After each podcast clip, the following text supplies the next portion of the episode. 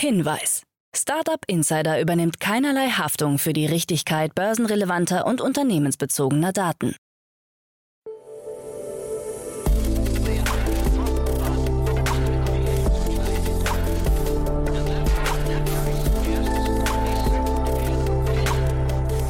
Startup Insider Daily. Morgen Update. Einen wunderschönen guten Morgen und herzlich willkommen zu Startup Insider Daily. Mein Name ist Jan Thomas. Heute ist Montag, der 28. Februar. Ja, und das sind heute unsere Themen. McMakler-Gründer äußert sich zu Börsenplänen. Der kleinste Akku der Welt kommt aus Sachsen. Das EU-Parlament möchte möglicherweise Bitcoin verbieten. Das Hacker-Kollektiv Anonymous erklärt Russland den Cyberkrieg. Und Starlink sichert eine Internetgrundversorgung für die Ukraine. Heute bei uns zu Gast im Rahmen der Reihe Investments und Exits ist Maroje Gürtel von Verdane. Ja, und wir haben drei richtig coole Themen besprochen. Zum einen haben wir über einen neuen deutschen Fonds gesprochen, der sich mit dem Thema Nachhaltigkeit beschäftigt. Dann haben wir zwei kleinere Runden besprochen, einmal aus dem Bereich Fleischersatz und einmal aus dem Bereich der Optimierung der Paketzustellung. Also drei tolle Themen, geht auch sofort los nach den Nachrichten mit Frank Philipp. Aber wie immer der kurze Hinweis auf die weiteren Themen. Heute um 13 Uhr ist bei uns zu Gast Adrian Smiatek. Er ist Head of Communication von Vivid Money. Das Unternehmen kennt ihr wahrscheinlich. Man sagt die ganze Zeit, es ist ein N26-Herausforderer. Die haben auf jeden Fall gerade eine riesengroße Runde abgeschlossen. 100 Millionen Dollar sind geflossen. Und äh, ja, wir haben darüber gesprochen, wie kann man sich überhaupt in diesem ja doch mittlerweile sehr überfüllten Markt noch positionieren? Was muss passieren? Was muss man richtig machen, um eine neue Neobank aufzubauen? Ist ein tolles Gespräch geworden. Das kommt nachher um 13 Uhr. Und dann um 16 Uhr ist bei uns Dominik Bösel, er ist Geschäftsführer von Micropsy Industries und ja, das ist auch ein sehr abgefahrenes Thema. Da sprechen wir über eine Software zur Steuerung von Industrierobotern. Und ja, auch da gab es gerade eine große Runde. 30 Millionen Dollar sind geflossen im Rahmen einer Series B. Und ja, ihr seht schon, also zwei tolle Themen zum Wochenauftakt. Von daher, ich freue mich, wenn wir uns nachher wieder hören. Aber das war's auch mit den Ankündigungen. Jetzt kommen noch kurz die Verbraucherhinweise und dann, wie gesagt, Frank Philipp mit den Nachrichten und danach dann Mario Gürtel von Verdane. Startup Insider Daily. Nachrichten. MacMakler bestätigt Börsenpläne. Das Berliner PropTech-Startup McMakler hat Gerüchten um einen baldigen Börsengang eine Absage erteilt. Im Zuge der Präsentation aktueller Geschäftszahlen hat Unternehmensgründer Felix Jahn mitgeteilt, ich rechne nicht damit, dass wir dieses Jahr an die Börse gehen. Aufgrund der Vielzahl an aktuellen Themen wie die Ausbildung der eigenen festangestellten Makler oder Investitionen in die Technologie schaue man sich die Option eines Börsengangs an, habe aber noch keine konkreten Pläne. Anscheinend ist auch das Marktumfeld nicht ideal. Der Lockdown bis weit ins Frühjahr 2021 hat dazu geführt, dass weniger Immobilien auf den Markt kamen, so Jan gegenüber der deutschen Presseagentur. Man sei zwar mit 30 Prozent gewachsen, habe aber aufgrund hoher Investitionen höhere Verluste in Kauf genommen. Der Umsatz lag im Geschäftsjahr 2020 bei 53 Millionen Euro. Kleinster Akku der Welt kommt aus Sachsen. Wissenschaftler der Technischen Universität Chemnitz haben gemeinsam mit Forschenden des Leibniz-Instituts für Festkörper- und Werkstoffforschung in Dresden und Wissenschaftlern des Changchun-Instituts für angewandte Chemie den kleinsten Akku der Welt geliefert. Dieser liefere genügend Energie, um Computer in Staubkorngröße im sogenannten Submillimeterbereich zehn Stunden lang anzutreiben. Möglich ist dies dank des sogenannten Mikro-Origami-Verfahrens. Möglich ist dies dank des sogenannten Mikro-Origami-Verfahrens, wodurch der neue Mini-Akku weniger als einen Quadratmillimeter Platz in Anspruch nimmt, jedoch eine Mindestenergiedichte von 100 Mikrowattstunden erreicht. Denkbare Einsatzgebiete seien winzige Sensoren und Aktuatoren im menschlichen Körper wie Hirn- oder Herzschrittmacher oder kleine Implantate oder auch Mikro- und Nanoelektronische Sensorik, Mikrorobotik sowie ultraflexible Elektronik.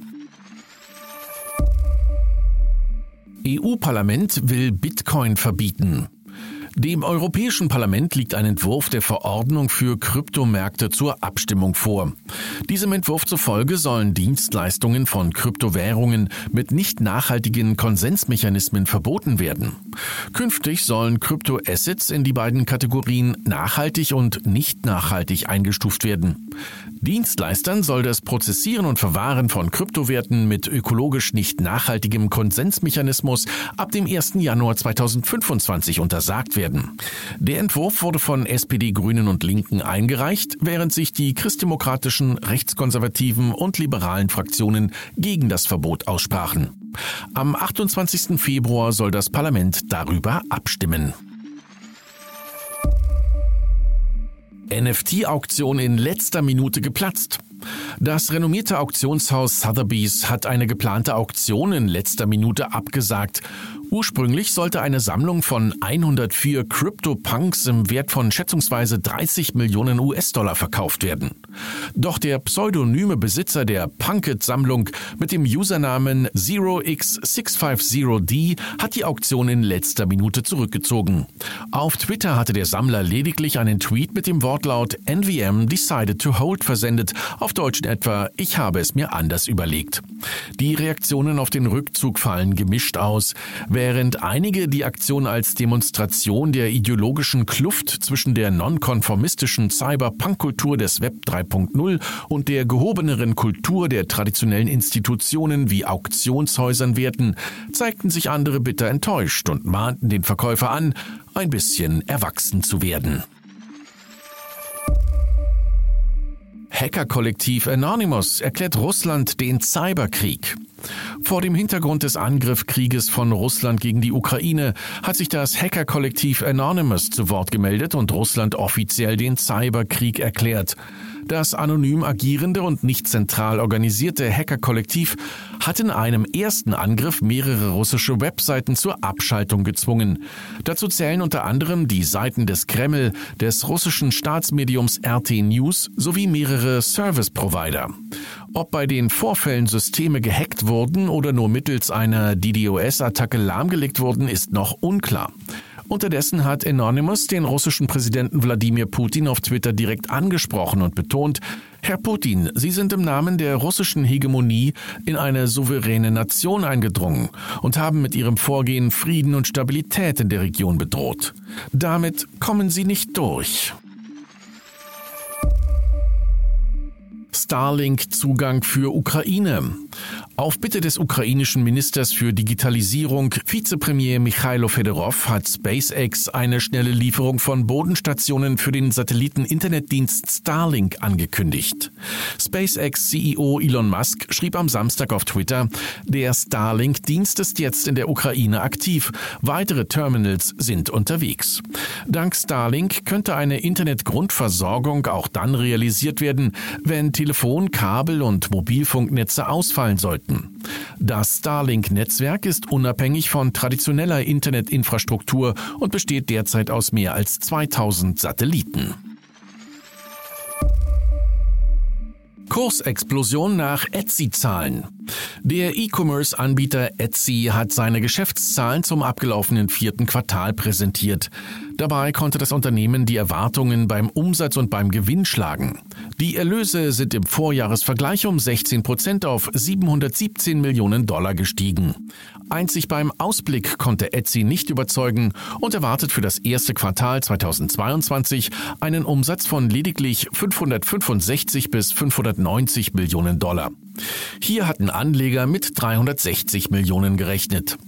Etsy CFO Rachel Glaser erklärte, dass die starken Zahlen der vergangenen Jahre vor allem auf die Pandemie zurückzuführen seien, weshalb sich das Wachstum im ersten Halbjahr abschwächen dürfte. Die Börse honorierte die Entwicklung Etsys mit einem Kursplus von rund 20 Prozent. US-Börsenaufsicht ermittelt gegen Elon und Kimball Musk. Wegen des Verdachts auf Insiderhandel ermittelt die US-Börsenaufsicht SEC gegen den Tesla-CEO Elon Musk und dessen Bruder Kimball Musk. Laut eines exklusiven Berichts des Wall Street Journal geht es dabei um den Verkauf eines Aktienpakets über 108 Millionen US-Dollar, den Elons Bruder Kimball nur einen Tag vor dessen Tweet getätigt hatte. In besagtem Tweet vom November 2021 hatte Elon Musk seine Follower darüber abstimmen lassen, ob er 10% seiner Tesla-Aktien verkaufen solle, um in der Konsequenz dann auch mehr Steuern zu zahlen. Da die Mehrheit seiner Follower für den Aktienverkauf gestimmt hatten, war die Aktie des Unternehmens nachhaltig eingebrochen. Untersucht werden soll nun, ob Elon Musk seinem Bruder von seinem bevorstehenden Tweet erzählt hatte. NSO Group verklagt Zeitung. Der Hersteller des Überwachungsprogramms Pegasus, die israelische NSO Group, verklagt die ebenfalls israelische Zeitung Calcalist. Diese hatte als erste über die Vorwürfe berichtet, dass mittels Pegasus Journalisten und Regierungskritiker ausgespäht würden. Der israelische Justizminister Gideon Saar nannte den Zeitungsbericht jedoch fehlerhaft, weshalb es zu keiner unabhängigen Untersuchung gekommen war. In einer Mitteilung erklärte die NSO Group nun, dass es sich, Zitat, nicht um eine journalistische Untersuchung, sondern um einen einseitigen, voreingenommenen und falschen Bericht handele. Startup Insider Daily. Kurznachrichten. Das Münchner Startup ID Now hat seine Details zur Geschäftsentwicklung des letzten Jahres bekannt gegeben. Demnach konnten die Zahlen der Transaktionen gegenüber dem Vorjahr verdoppelt werden. Dies sei zum einen durch organisches Wachstum bei Neu- und Bestandskunden gelungen, außerdem auch durch die Übernahme der beiden Unternehmen Identity Trust Management und Ariat Next. Der Lieferdienst Uber Eats erweitert sein Angebot und beliefert jetzt auch Kunden in Duisburg, Mainz, Wiesbaden und Bochum. Seit dem Start vor neun Monaten in Berlin ist der Express-Lieferdienst damit in 14 deutschen Städten aktiv. Auch die Anbieter Gettier und Volt bauen ihre jeweiligen Liefergebiete aus. Während Gettier nach Düsseldorf expandiert, startet Volt sein Angebot in Leipzig und Dortmund. Der Täter, der mit einer Geiselnahme im Apple Store in Amsterdam 200 Millionen Euro in Kryptowährung erpressen wollte, ist verstorben. Der 27-Jährige mit bulgarischen Wurzeln war mit Waffen in das Geschäft eingedrungen, hatte rund 70 Geiseln genommen und war dann von einem gepanzerten Polizeifahrzeug in schneller Fahrt angefahren worden. Apple hat ein neues Patent angemeldet. Unter dem Titel Computer in an Input Device soll ein kompletter Rechner in einer Computertastatur verbaut werden können. Laut Patentbeschreibung erinnert das Design an Apples aktuelle externe Tastaturen. Das chilenische Unternehmen Notco hat mit Hilfe einer künstlichen Intelligenz namens Giuseppe die Struktur herkömmlicher Kuhmilch aus rein pflanzlichen Molekülen nachgebaut. Dazu wurde Kuhmilch analysiert und aus einer Datenbank mit über 300.000 Pflanzen nach den passenden pflanzlichen Molekülen gesucht, darunter Ananas und Kokosnuss. Unterstützt wird das Projekt unter anderem von Jeff Bezos Family Office Bezos Expeditions. Und das waren die Startup Insider Daily Nachrichten von Montag, dem 28. Februar 2022. Startup Insider Daily. Investments und Exits. Also ich freue mich sehr, Maroje Gürtel ist wieder hier von Verdane. Hallo Maroje. Hallo Jan. Freue mich sehr, dass du da bist, Maroje. Und äh, ja, geniale Themen, muss ich sagen, die du mitgebracht hast. Aber vielleicht fangen wir nochmal an mit euch. Verdane mag nicht jeder kennen, also die treuen Hörer des Podcasts kennen dich natürlich mittlerweile, aber für die, die euch noch nicht kennen, Vielleicht ein paar Sätze zu euch. Ja, wir sind ein Growth Equity Fonds aus äh, Norwegen und Schweden ursprünglich, haben seit äh, jetzt bald äh, zweieinhalb Jahren ein Office in Berlin ähm, und haben auch mittlerweile äh, zwölf Investments. Also die ersten haben wir in so 2016, 17 gemacht in Deutschland und ähm, investieren in B2B-Software, in Consumer-Themen und auch in ein paar Energieeffizienz-Themen. Ähm, haben auch, äh, und das ist, glaube ich, auch für heute wichtig, äh, haben auch einen Sustainability-Fonds aufgelegt dieses Jahr von 300 Millionen, wo wir in etwas frühphasigere Themen, sprich so äh, Series A, Series B, äh, reingehen, als wir das typischerweise machen, äh, wenn es um Nachhaltigkeit geht. Ja, ich habe euch, glaube ich, neulich bei Swappy hießen die, glaube ich, habe ich euch äh, gesehen. Ne? Das war eine große Runde von euch. Ja, genau, das äh, war eine, eine, relativ große dreistellige Runde.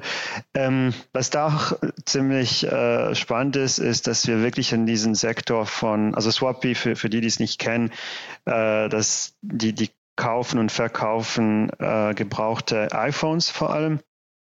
Und, äh, und diese Sparte Recommerce ja, also gebrauchte Ware ähm, wieder verkaufen, ähm, das, ist, das ist ein Trend, an den glauben wir sehr stark.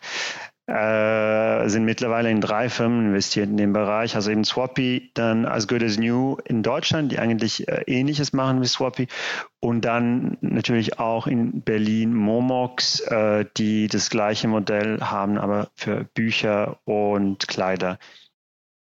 Und äh, vielleicht noch kurzer Glückwunsch. Ich habe dann, als ich das gesehen habe, bei Crunchbase geguckt und ihr habt jetzt tatsächlich bei Crunchbase, äh, Crunchbase letzte Woche das hundertste Investment getätigt. Ne? Also wahrscheinlich mit Follower, äh, Follower-Runden, aber trotzdem die Zahl 100 quasi ein kleines Jubiläum dort. Ne? Ah, super, ja, das Crunchbase-Jubiläum, perfekt. Ja, ja, sehr schön. Du, und dann aber von den Themen, die wir heute besprechen, äh, die, die sind ja sehr unterschiedlich. Da bin ich jetzt mal sehr, sehr gespannt. Wir fangen mit einem Fonds an, tatsächlich. Ne? Ist das ein Mitbewerber von euch? Weiß ich gar nicht. Nee, wahrscheinlich nicht, ne? Ja, vielleicht sogar. Äh, könnte es schon sein oder ein, ein äh, Co-Investor vielleicht auch. Ähm, ja, es geht um den European Circular Bioeconomy Fonds.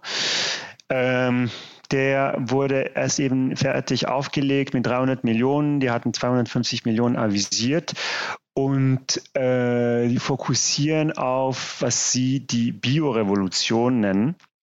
Und sprich sind das äh, Investments in, in Firmen, die Lösungen ähm, für alle möglichen Themen äh, im Bereich äh, der Landwirtschaft, der äh, Wertschöpfungsketten von Nahrungsmitteln ähm, zur Verfügung stellen. Also so ein paar Beispiele, äh, Firmen, die äh, sich um insektenbasierte Inhaltsstoffe beispielsweise fokussieren oder äh, die Verwertung von, von äh, Gemüse, das weggeworfen wird. Ähm, und ich, ich fand es spannend aus mehreren Gründen, ähm, dass äh, der Anker-Investor ist der äh, ist die Europäische Investmentbank, ähm, die diesen Fonds wahrscheinlich wirklich als Teil der europäischen Politik zu mehr Nachhaltigkeit sieht.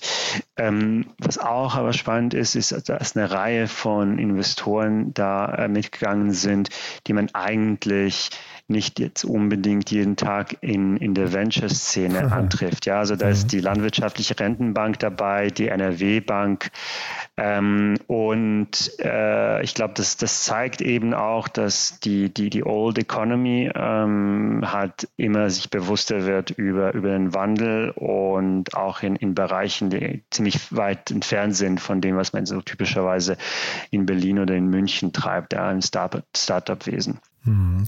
Ich habe mir die äh, Investments, die haben bis jetzt in vier Unternehmen investiert. Ne? Und tatsächlich muss man sagen, es ist wirklich ein European Fund, weil sie war, diese vier Investments sind auch in vier Ländern: Holland, Frankreich, Belgien und Irland.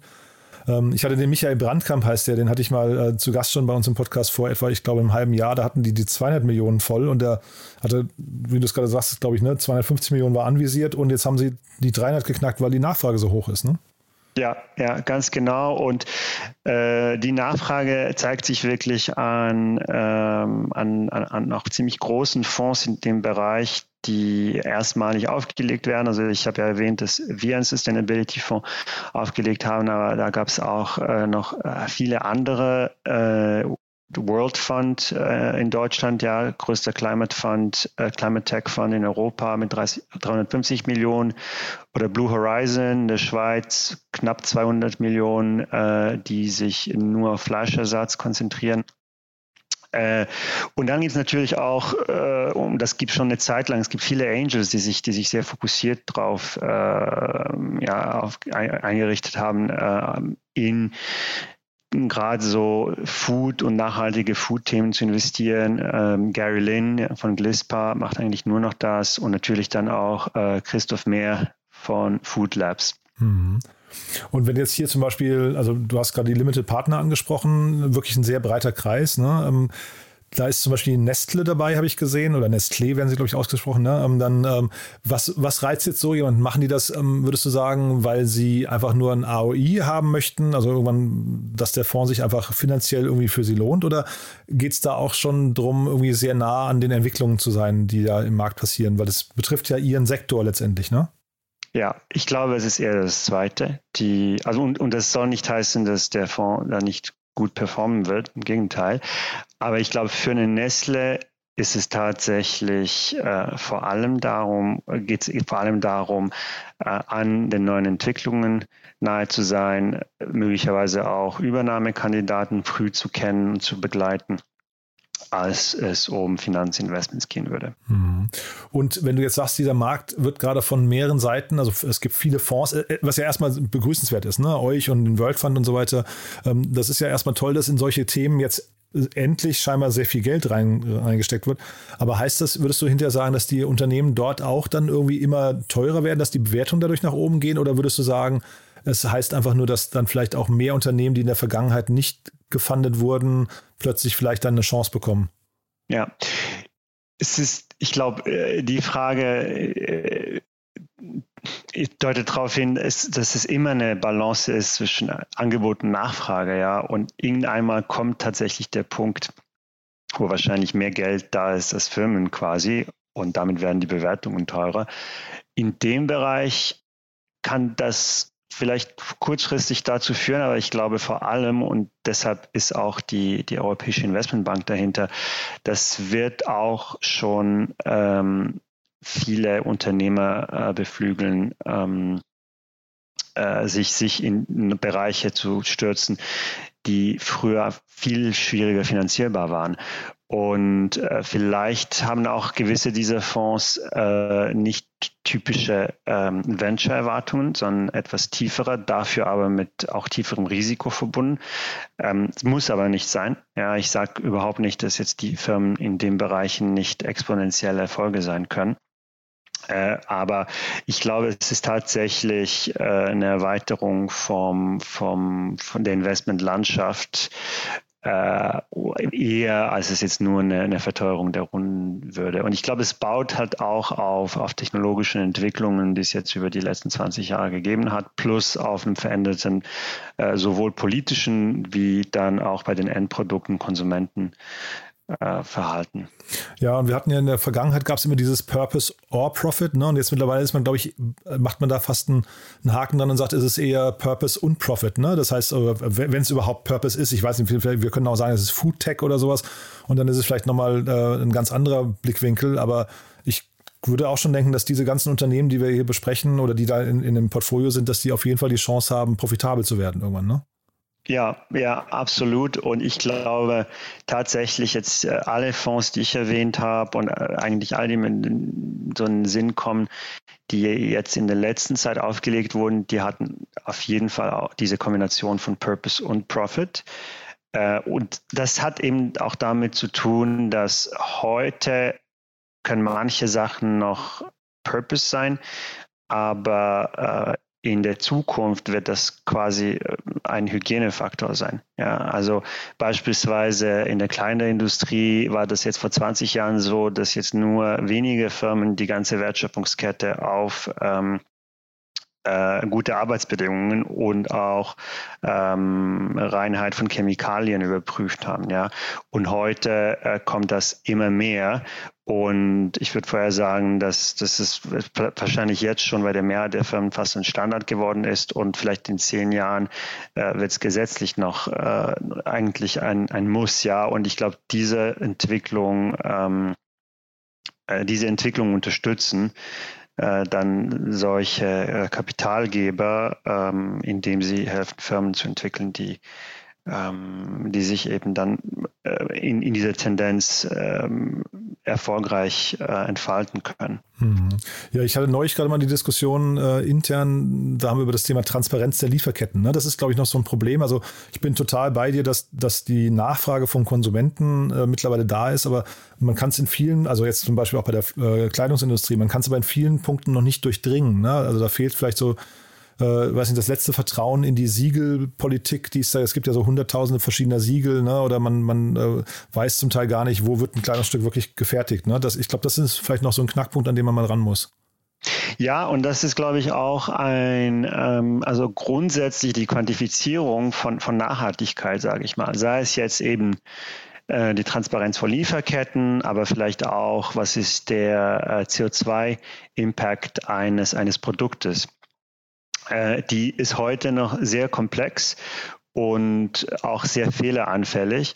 Und deshalb haben auch äh, jetzt einige, es gibt auch viele Startups genau in dem Bereich. Ja, es gab den Exit von Planetly nach äh, weniger als zwei Jahren nach Gründung, die hat sich sehr sehr erfolgreich äh, entwickelt haben, ähm, mit denen auch wir und unsere Portfoliofirmen arbeiten.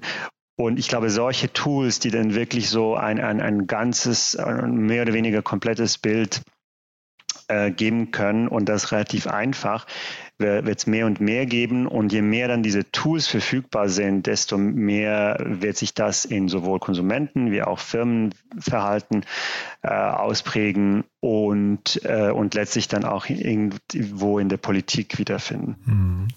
Dann lass uns mal zum nächsten Thema gehen. Das passt ja eigentlich fast, also es könnte eigentlich fast ein Portfoliounternehmen sein, ne? Von, von dem European Bioeconomy Fund, ne? Absolut. Und ich hatte den Christoph Mehr erwähnt und äh, von, von Food Labs und der, äh, also Food Labs hat auch bei äh, Keen for Greens investiert, der nächsten Firma. Und äh, was macht Keen for Greens? Äh, die machen letztlich Fleischersatz für Fastfood-Produkte auf, äh, auf Weizenbasis und aus Speisepilzen.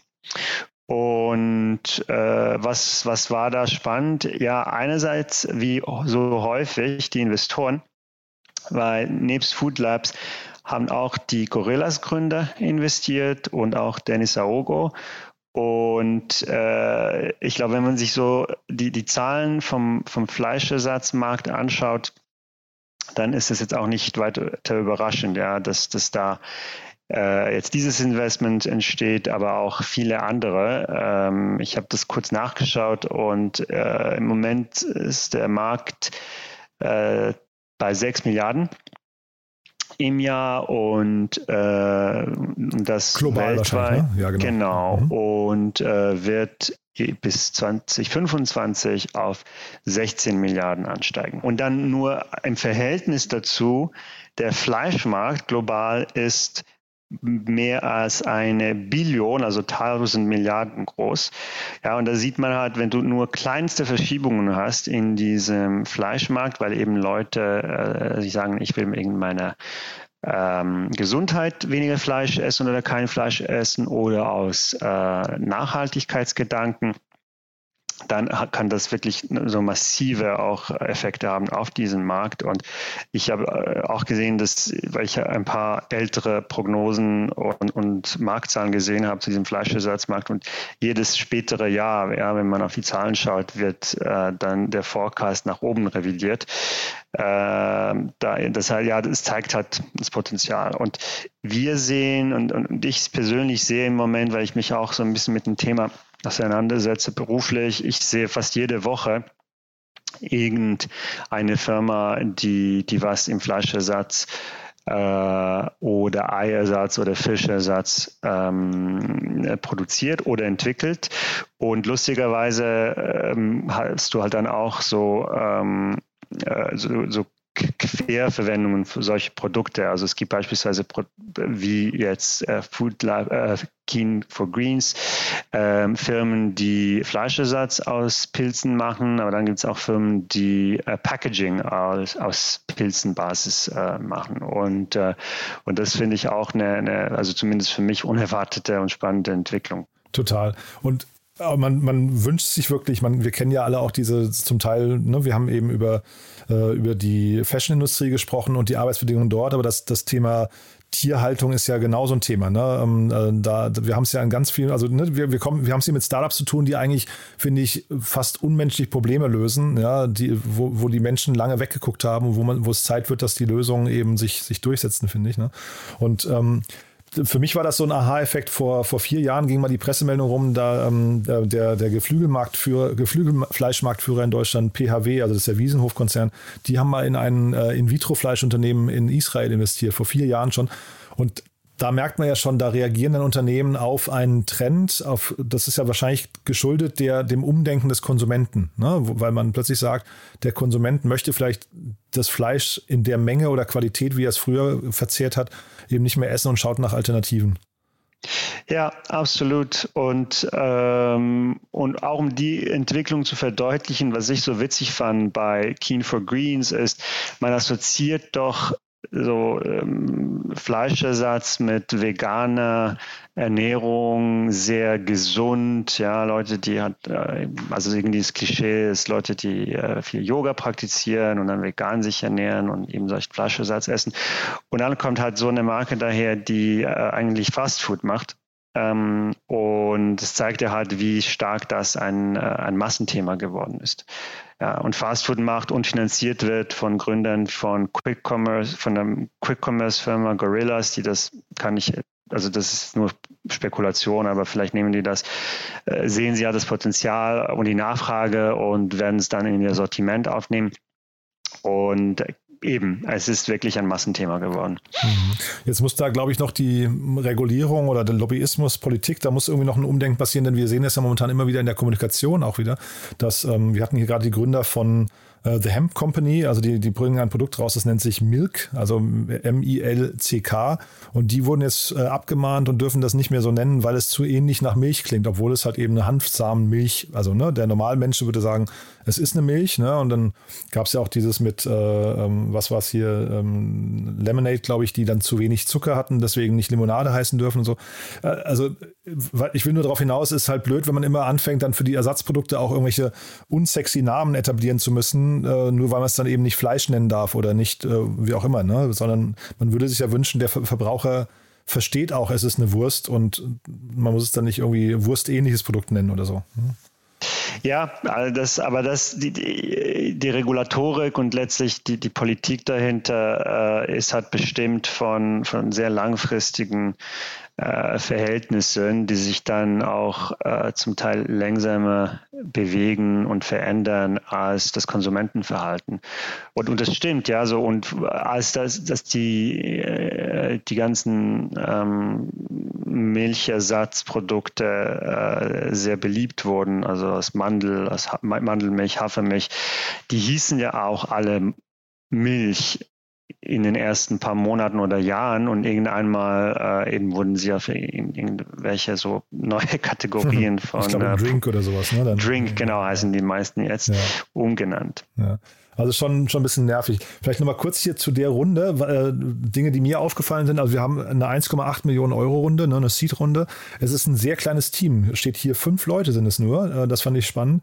Und dann fand ich, es waren aber relativ viele Investoren, auch mehrere VCs. Da waren ja auch noch eine ganze Reihe an weiteren Angels dabei, Christoph Behn und dann die Ankerkraut-Gründer und der Flaschenpost-Gründer und so. Also sehr viel, sehr, auf sehr vielen Schultern verteilt. Das hat mich ein bisschen gewundert.